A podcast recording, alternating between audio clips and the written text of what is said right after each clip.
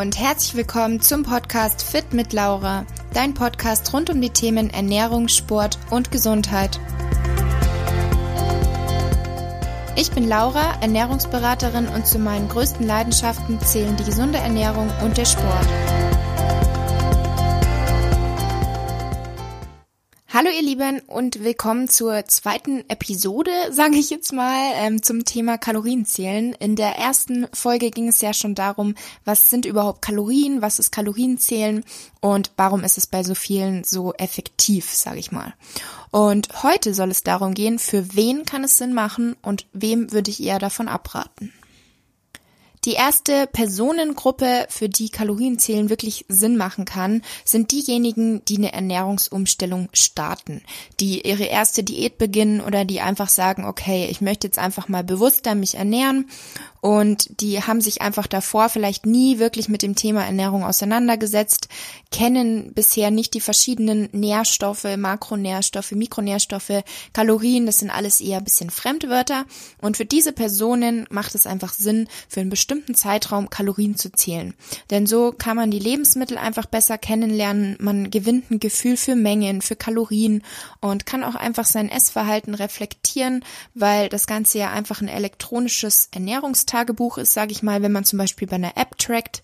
Man sieht einfach, okay, was waren so bisher meine Gewohnheiten und man kann das Ganze dann einfach in eine gesunde und förderliche Bahn lenken.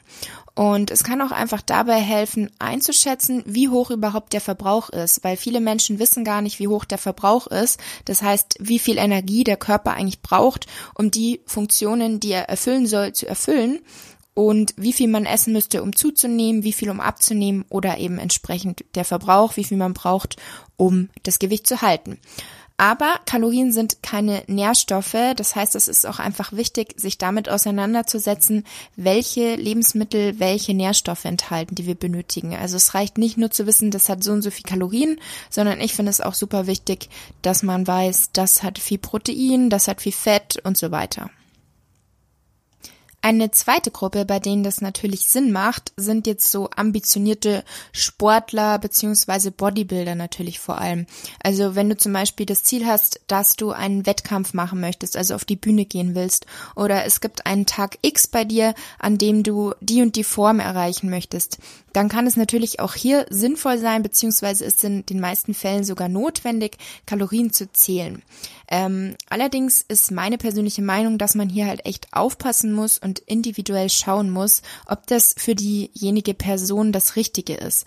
Weil wenn man sich hier mental total kaputt macht, ähm, sich unter Druck setzt und stresst, dann ist es einfach nicht das richtige Ziel. Also ich finde so Wettkampf und Bühne, das ist nicht für jede Person geeignet und es muss einfach zur Person passen und auch die gesundheitlichen Risiken sollten einem einfach bewusst sein. Da sollte man wirklich vorsichtig sein, besonders die Frauen. Dann kann Kalorienzählen natürlich auch Sinn machen, wenn du starkes Untergewicht oder Übergewicht hast. Hier ist es natürlich auch wieder super individuell und man muss aufpassen. Ähm, aber wenn du zum Beispiel zunehmen möchtest und du hast eigentlich das Gefühl, du isst genug, aber es passiert einfach nichts, ähm, dann kann es Sinn machen, dass du einfach mal das Kalorienzählen anfängst, um zu kontrollieren und einfach mal dein Essverhalten zu beobachten, zu reflektieren, ob du vielleicht doch einfach darunter liegst. Und das gleiche gilt natürlich auch, wenn du abnehmen möchtest. Du hast einfach das Gefühl, es passiert überhaupt nichts, du bist schon im Defizit, du machst eigentlich alles richtig und isst ja eh schon fast nichts dann ähm, auch hier einfach mal das Essverhalten reflektieren. Vielleicht sind es doch Getränke, die du zwischendrin irgendwie trinkst und nicht berücksichtigst oder irgendwelche Snacks. Also da kann es auch helfen, einfach das Ganze mal eine Zeit lang zu notieren, damit man da dann Veränderungen nochmal gegebenenfalls anpassen muss, äh, kann. Allerdings muss man natürlich auch aufpassen, dass man nicht in ein Extrem rutscht. Also hier kommen wir dann auch zu den Kritikpunkten, sage ich jetzt mal. Und zwar führt Kalorientracken oftmals auch zu einem essgestörten Verhalten, beziehungsweise kann auch natürlich in eine Essstörung führen. Wenn du da einfach einen Zwang entwickelst, dann ist es definitiv nicht das Richtige für dich. Also es sollte dich eher dabei unterstützen, deine Ziele zu erreichen, dir helfen, ähm, dich einfach so eine gesunde Bahn zu lenken, dich ausgewogen zu ernähren und da einfach ein Gefühl zu entwickeln. Aber wenn du da so einen richtigen Zwang entwickelst, wo du das Gefühl hast, du musst ständig alles abwiegen und wenn es nicht funktioniert, dann bist du innerlich total gestresst und so weiter, dann solltest du das dringend aufhören. Und auch wenn du zum Beispiel mal eine Essstörung hattest oder sie auch immer noch hast, dann weißt du sicherlich schon, welche Lebensmittel sind gesund, welche sind kalorienarm, welche sind kalorienreich. Und hier würde ich auf jeden Fall versuchen, von diesem Tracken wegzukommen, falls du da noch tief drin steckst und eigentlich weißt, dass es kein gesundes Verhalten mehr ist. Und auch wenn das Zählen im Kopf vermutlich nie verschwinden wird, es ist einfach super wichtig für deine Heilung, dass du wenigstens versuchst zu lernen, beziehungsweise nicht versuchst, sondern dass du einfach lernst, auf den Körper zu hören, dass du isst, bis du satt bist und das ist, was dein Körper dir signalisiert. Das ist kein leichter Weg. Du brauchst Zeit, du brauchst Geduld und vielleicht auch Unterstützung von außen.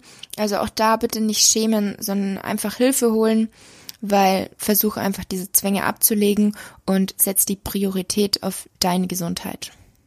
Und ein weiterer Kritikpunkt ist halt auch, dass Kalorienzählen irgendwie oft auch mit Verzicht verbunden ist. Also es muss nicht sein, aber oftmals ist es einfach so.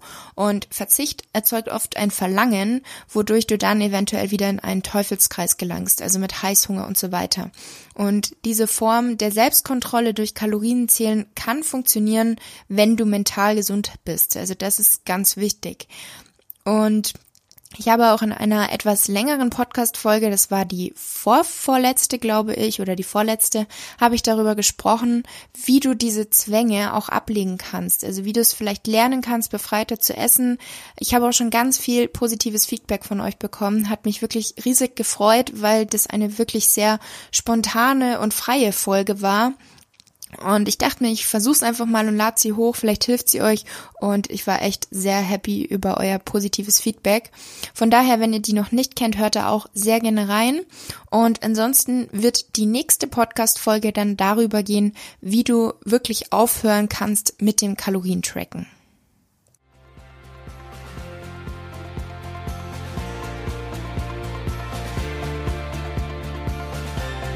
Ich hoffe, die Podcast-Folge hat dir gefallen. Wie immer würde ich mich über deine Bewertung für meinen Podcast natürlich sehr freuen. Und schreib mir auch gerne mal dein Feedback auf Instagram. Du findest mich dort unter fit-laura. Bis zum nächsten Mal, eure Laura.